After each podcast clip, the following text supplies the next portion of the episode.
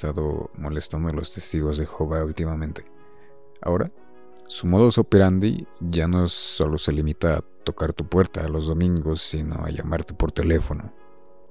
Ya no sé cómo obtuvieron eh, mi número de teléfono, pero quiero que pare, por favor. Si un representante de los testigos de Jehová está escuchando esto, por favor. He sido amable y he sido grosero y no sé hasta qué punto tengo que ser tan amable o tan grosero para que ya me dejen de llamar, pero no se rinden, no se rinden, pero yo tampoco me voy a dejar vencer, ¿ok? Yo también voy a dar batalla, que quede claro. Pero bueno, eh, no es nada en contra. Bueno, sí, sí es en contra de ellos, pero por favor ya dejen de llamar. Por favor. Eso también es una, forma de acoso y pues yo no sé, pero si no para esto, aquí van a haber problemas y problemas serios. Y una recomendación, gente que escucha esto, por favor, no anden dando su número telefónico así porque sí, o fíjense, pues dónde es que van a dar sus datos personales, por favor, pero no anden dando su información así porque sí. Ok, es el consejo de hoy para quienes escuchan esto. Pero bueno, ya después de esta queja, pues vamos a darle. Seres vivos del planeta Tierra con acceso a Internet, formas de vida de otros planetas y habitantes de universos alternos, sean bienvenidos a un episodio, a una entrega más de este programa. Este podcast que se baña una vez al mes, pero que está al pendiente con sus impuestos, que quede claro, SAT. Bueno, yo no pago impuestos todavía, pero si escuchan esto en un futuro, eh, ese tepache del futuro está al corriente con sus impuestos. Pues nada, o sea, vamos muy bien. Vamos muy bien con este programa. Ya es otro viernes más de sentarme aquí a demostrar el conocimiento adquirido en clases de locución que nunca he tomado.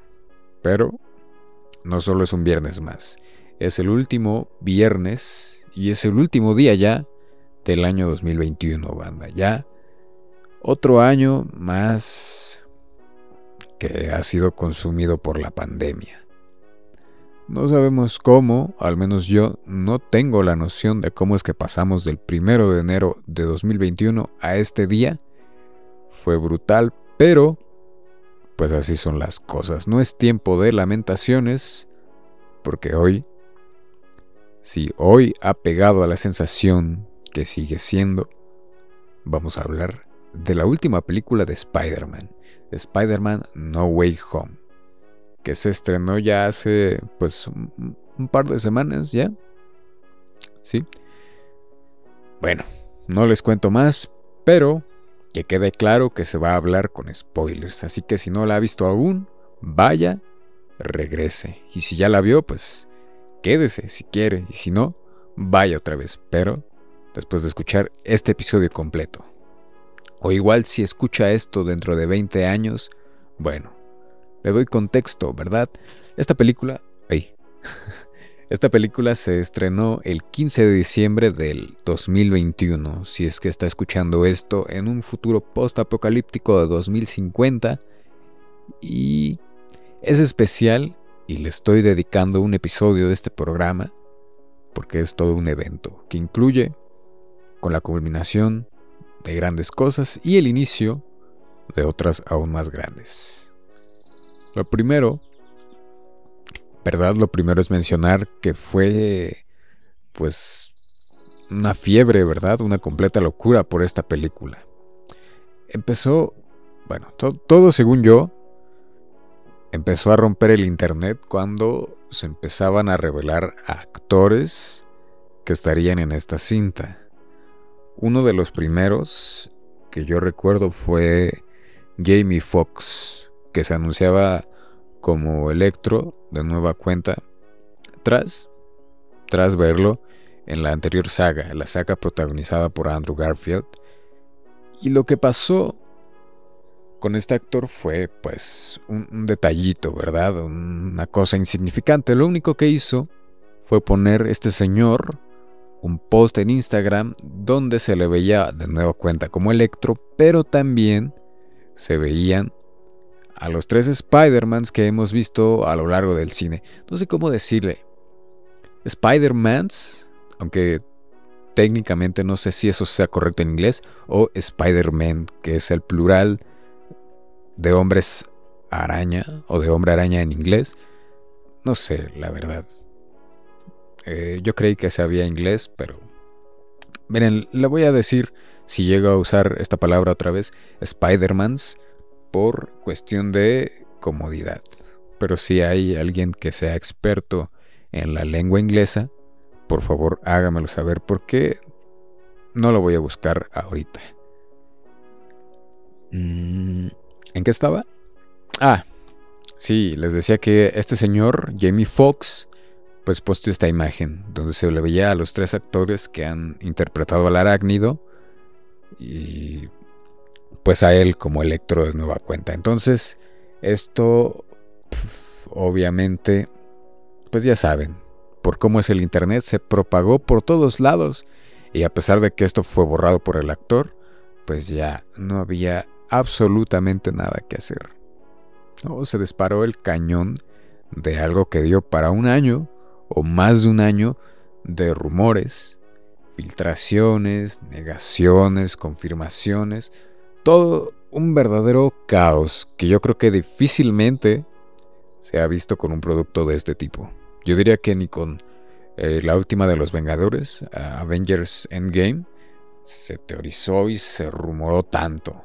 O podría también dedicar horas y horas de estar hablando de todo lo que se filtró y todo lo que estas filtraciones implicaron, pero pues ya estamos aquí. Solo puedo agregar que nunca, pero nunca duden de una filtración, porque déjenme decirles que si ustedes nunca se toparon con una de todas estas teorías o de estas filtraciones, pues absolutamente todas o el 90% diría yo que eran reales. Incluso aquellas que se trataron de desmentir y que hubo personas tratando de hacerlas ver como falsas, también esas eran reales. Incluso las que algunos que veíamos de una manera más objetiva las cosas consideramos como falsas, también resultaron ser reales. Entonces uno ya no sabe en qué creer. Pero siempre crean, gente, crean. Y bueno, eh, como les comentaba, hubo peleas en Twitter, hubo debates, hubo dos bandos que se formaron, los que creían que sí iban a aparecer los tres Spider-Mans y los que creían que no, pero al final, damas y caballos, todo derivó en lo que la mayoría esperábamos, pero vamos, vamos para allá. Entrando ya de lleno a la película, la película es pues parte de una saga bastante criticada de Spider-Man, ya que este tenía un tono por estar integrada al universo cinematográfico de Marvel, pues un tono mucho más infantil, ya que a la vez Marvel es de Disney, eh, pues un tono más familiar, ya que este ha sido el Spider-Man más joven de todos. Entonces, pues eh, eso agregaba mucho a que el personaje pues fuera eso, o sea, más infantil. Que también teníamos mucho sentido, porque si nos remontamos a los orígenes de Spider-Man, pues Spider-Man yo creo que es uno de los superhéroes más jóvenes que hay, ya que empezó siendo Spider-Man muy joven dentro de su historia. Pero bueno, eh, eso mucha gente no lo toma en cuenta. ¿no? También esta saga fue muy criticada por la estrecha relación que se le dio al personaje de Spider-Man con Iron Man, llegando a molestar a muchos fanáticos, me incluyo yo dentro de ellos, porque era una, pues, una evidente dependencia casi total del personaje en su estructura hacia Iron Man. No se justificaba porque el personaje era bastante joven, pero no sé, algo generaba ruido porque estábamos acostumbrados a que Spider-Man pues ya era suficientemente capaz por su cuenta y el hecho de que los guionistas y los productores nos trajeran esta versión, yo creo que sí nos generó bastante ruido, ¿no? Además de que todo giraba en torno a él, o sea, refiriéndome a Iron Man, y a la relación con él y Spider-Man, ¿no? Villanos, trajes, desarrollo, todo, absolutamente todo. Además de que, pues este, este Spider-Man también se tornaba más ingenuo y cometía demasiados, pero demasiados errores dentro de la trama que se desarrolló para él. Era, pues era brutalmente atacado todo el tiempo por el fandom.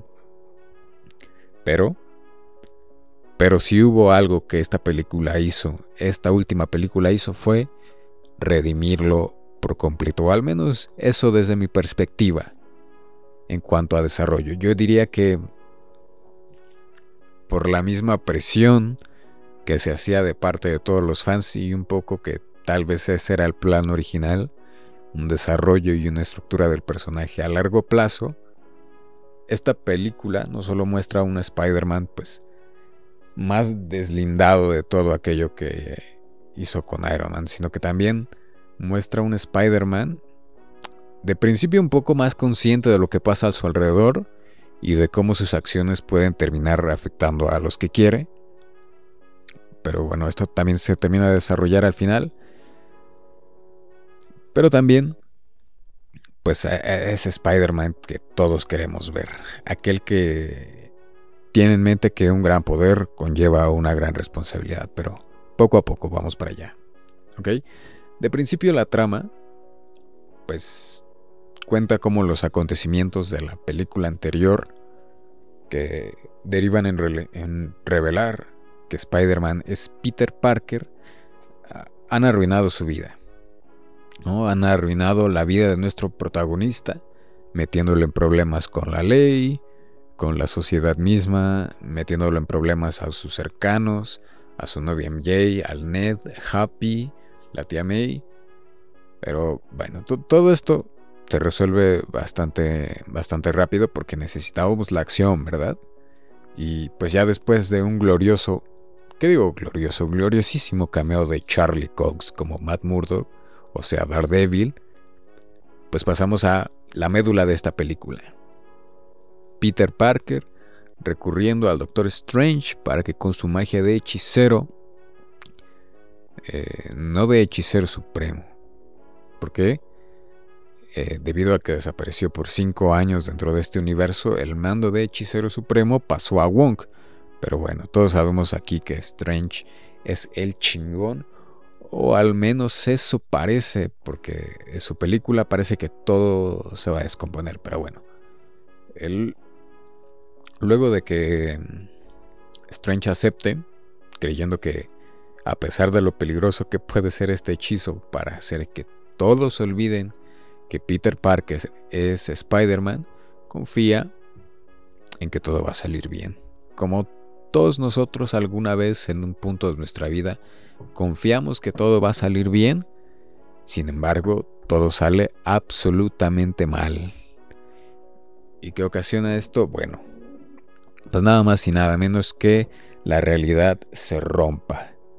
Y ocasionando también que aquellos que saben que Peter Parker es Spider-Man en otros universos llegan a este. Entonces, llegan así el Doctor Octopus, el Duende Verde, Electro, Sandman y el Lagarto de sagas pasadas a este universo. Nada más. Pudieron llegar más, pero el presupuesto del estudio alcanzó para esos y bueno, con esos nos conformamos. También para ahorrarme yo un poquito de tiempo, pues vamos a pasar a pues, los dos villanos que más relevancia tuvieron, al menos creo yo, y que a nivel actoral, pues mejor lo hicieron. Porque ni los actores que interpretaron a Lagarto y a Sandman estuvieron directamente. Y de hecho hay un poco de ruido ahí, pues ya que se ve claramente cómo reutilizaron frames de películas anteriores, pero bueno. Y Amy Fox, pues Jamie Foxx, yo no tengo nada en contra de él. Es un tipazo y es alguien bastante fresco, pero se ve que él se la fue a pasar bien y a cobrar. O sea, no digo que lo hizo mal, pero pues se notó evidentemente que su calidad de actor no fue como la de Alfred Molina como el Doc y por supuesto tampoco fue como la calidad de actor de... Me pongo de pie. La calidad de actor de William, ya denle un Oscar de Foe. Que no solo lo hace muy bien a nivel de interpretación, sino que ya con las cosas que han ido revelando, pues eh, se nos dice que fue uno de los pocos que estuvieron en constante participación con el director para añadirle cosas más interesantes al personaje, que al final dieron como resultado un duende verde. Uf. Mejor que su primera aparición y eso ya es mucho decir, o sea, estuvo brutal. Brutal. Un duende verde que da miedo. Un duende verde que... Duende vende. Duende verde, perdonen ustedes. Em, es el último día del año también. Comprendan. Eh, un duende verde que incomoda y pues lo que realmente es un villano. Un villano que a diferencia de otros en estas historias no se toma el tiempo para tratar de que el público lo compadezca un poco o trate de entender sus motivaciones, sino que va directo al grano con un discurso del por qué su misión es pues eh, lo que más le importa, ¿no? Y toda esta parte de pues de los villanos y de cómo se desarrollan, siendo capturados y después liberados por Spider-Man, a quien no le importó batirse en un duelo muy bueno, por cierto, de las mejores cosas visualmente, con Doctor Strange, donde al final sale victorioso. Toda esta parte termina pues con Peter Parker tratando de ayudarlos para evitar que tengan el destino que tuvieron en un universo por ser quienes eran. En pocas palabras, hace lo posible para curarlos, siendo persuadido por la tía May, porque eso es lo que Spider-Man hace. Spider-Man ayuda, Spider-Man no mata gente. Pero, niños, aquí es donde se pudre la momia por totalmente, porque el duende verde despliega toda su furia y lo que les comento, demuestra ser un villanazo de esos que te fruncen pues el ano básicamente, así se los digo, un verdadero animal, un verdadero animal que en pantalla es intimidante, porque no solo lastima físicamente a Spider-Man, sino que lo hace ver débil y vulnerable psicológicamente, culminando con la muerte de la tía May. Así es, la tía May eh, también bastante criticada en esta saga por ser una tía May que a opinión de mucha gente pues fue sexualizada intencionalmente con el fin de tener pues más acercamiento con esta saga, muere. Muere y pues nos da uno de los momentos más tristes de la película, pero también uno de los más emotivos al decir May antes de morir la icónica frase que desarrolla a un buen Spider-Man. Un gran poder conlleva una gran responsabilidad. Y si esto... Y si esto ya parecía el clímax de la historia, no señores. Lo cardíaco venía apenas, ya que Ned y MJ, en un lugar totalmente diferente, esperando y preocupados por Peter, tratan de buscarlo y gracias a que convenientemente Peter, al vencer a Strange, le dio el anillo mágico a Ned para abrir portales, Ned convenientemente descubre accidentalmente que puede abrir dichos portales, entonces decide buscar a Peter, pero no solo aparece Peter Parker, sino que aparecen dos Peter Parker, que no sabemos por qué también llegaron a este universo y por qué no siguieron buscando a más, pero, como así lo decía el guion, después de años de haber culminado sus sagas en medio de escándalos y problemas con la productora, Toby Maguire y Andrew Garfield regresaron gloriosamente a su papel del trepamuros de una manera sin igual, donde estoy seguro que todas las salas de cine, a excepción de la mía, gritaron, pero machín, así, un grito de estadio, ¿no? Porque uno al ir a esas películas es como ir al estadio, uno va a emocionarse. Y es que, bueno, aparte, en mi caso, fui solo a verla, qué triste, eh, pero también fui a la primera función y en inglés, porque era la que estaba más temprano, entonces pues había como 10 personas nada más, entonces no, no, no hubo mucha emoción, pero considero que ese fue el regreso más esperado y más emotivo para todo el mundo. ¿no? Que vendía también a responder esa pregunta que llevaba ya más de un año en boca de todo Internet, que les mencioné al principio que era pues esa pregunta de si se concretaría el Spider-Verse y al final sí, sí se concretó y ganamos.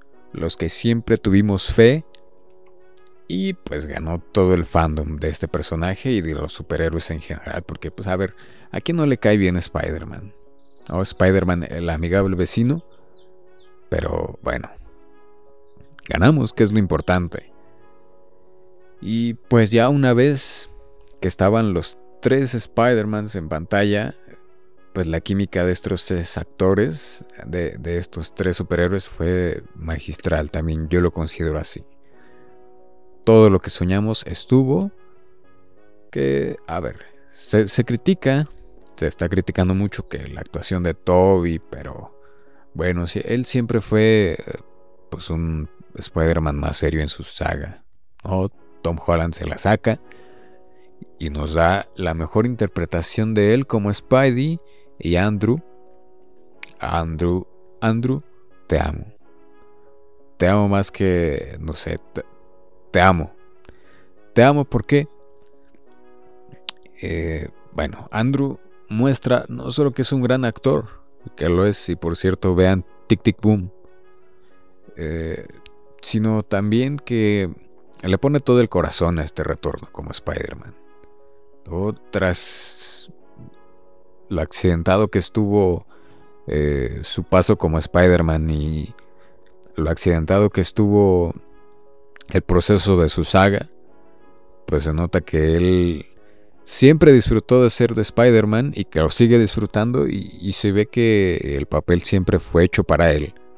Lastimosamente no se le dio el tratamiento debido a nivel de guion o de dirección, pero Andrew es puro corazón en esta película y derivado de esto, pues ya hay todo un movimiento en Twitter que pide, no más bien, exige que se complete la trilogía de este Spider-Man porque se lo merece, se lo merece el actor, porque realmente se nota lo importante que es el personaje para este actor y el cariño que le tiene, porque pues, eh, o sea, no me imagino un sueño más grande que interpretar a tu superhéroe favorito en pantalla. Entonces, pues sí, yo también estoy a favor de que se lo merece. Habrá falta ver si el estudio se convence de hacer esto, pero pues dada la cantidad de gente que se alzó en Twitter para exigir su regreso, yo creo que sí, yo creo que sí se va a terminar concretando ahí algo.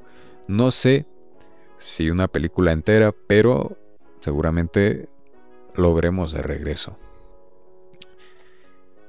Y, y como ya me dio hueva seguir resumiendo la trama, solo les puedo decir que a veces también el diálogo ofrece mucho más que la acción. Y siguiendo con esta maravillosa química entre los tres Spideys, para mí los tres encajan ah, a la perfección. Son tal cual, los recordamos y y, tal cual los creemos. O sea, en esa parte no hay queja.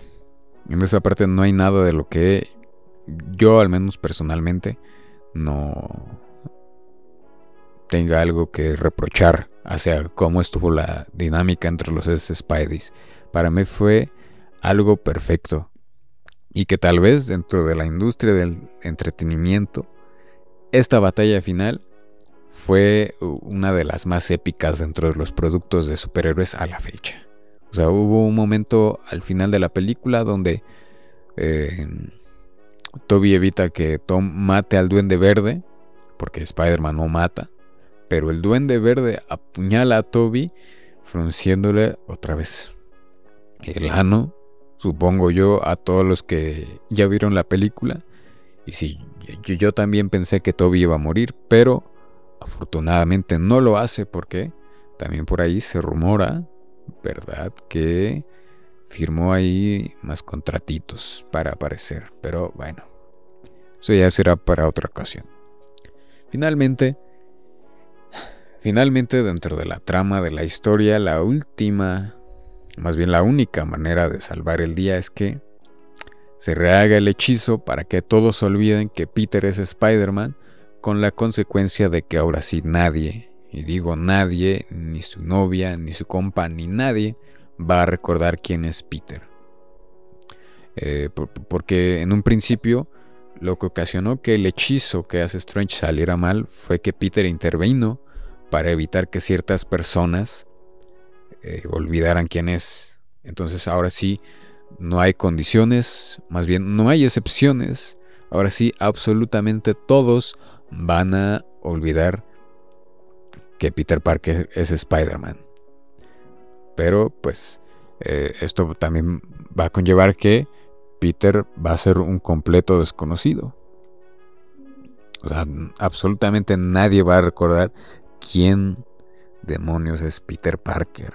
Incluso se teoriza que hasta sus identificaciones y registros, fotos, todo fue borrado. Entonces habrá que ver qué pasa.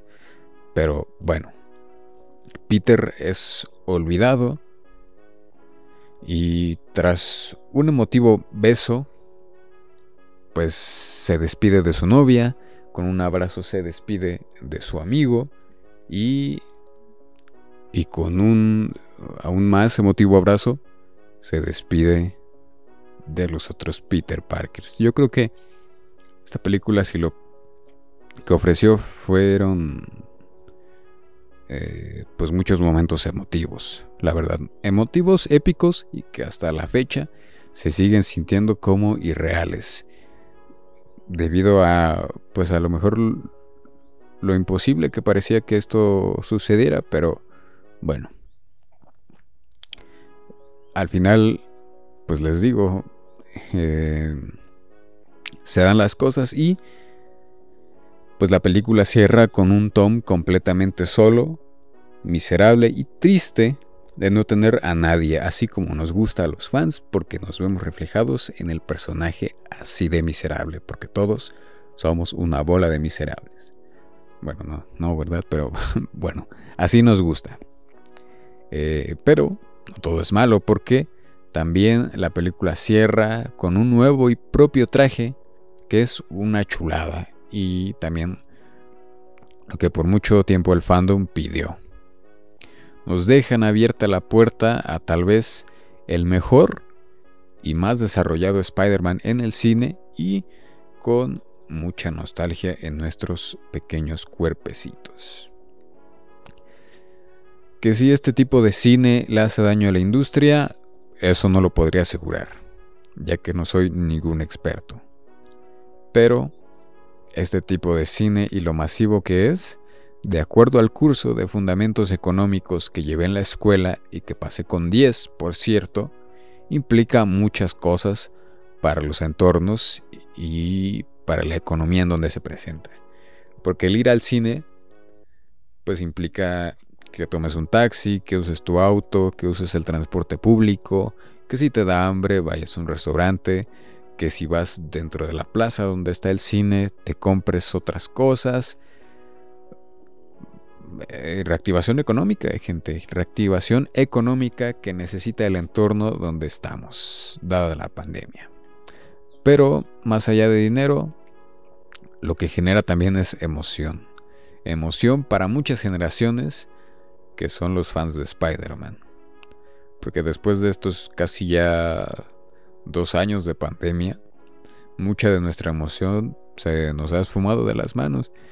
Y el tener un pretexto para reunirnos en familia o con amigos o incluso si vas solo, etcétera, y pasar un rato agradable que nos remonta a ratos que fueron igual de agradables en nuestra niñez o adolescencia, emocionándonos con, con, un personaje en la pantalla grande, eso, eso no tiene precio. Y lo único que pueda agregar es que para que cinéfilos mamadores, ¿verdad? No vengan a molestarlo. Pues de vez en cuando también tómense el tiempo de explorar el cine independiente o el cine a menor escala. O no saben eh, qué película los pueda sorprender, pero también eh, pues apoyen el cine independiente o el cine de arte, como lo quieran ver. También disfruten de estos eh, grandes eventos cinematográficos, sean críticos con lo que consumen para que quienes producen pues se esfuercen, ¿verdad?, por dar unos productos de calidad y nunca dejen morir a ese niño interior que se emociona con la idea de balancearse por los edificios de la ciudad y sean también adultos responsables que siempre van a hacer lo correcto sin importar el costo. Sigan disfrutando de los superhéroes, sigan siendo superhéroes, superheroínas. Y ahora que se acabó el año y empieza otro, pues no sé. Aprovechen bien el tiempo. Hay quienes ven como una reverenda tontería, ¿verdad? A, celebrar un cambio de fecha en el calendario. Y está bien. O sea, está bien. Pero pues tú velo como una oportunidad de tiempo. De tiempo aquí, lo valioso es el tiempo para hacer las cosas. Al final, si llegaste vivo hasta este día, pues es una oportunidad de comenzar algo, o incluso para dormir, pero es una oportunidad que hay.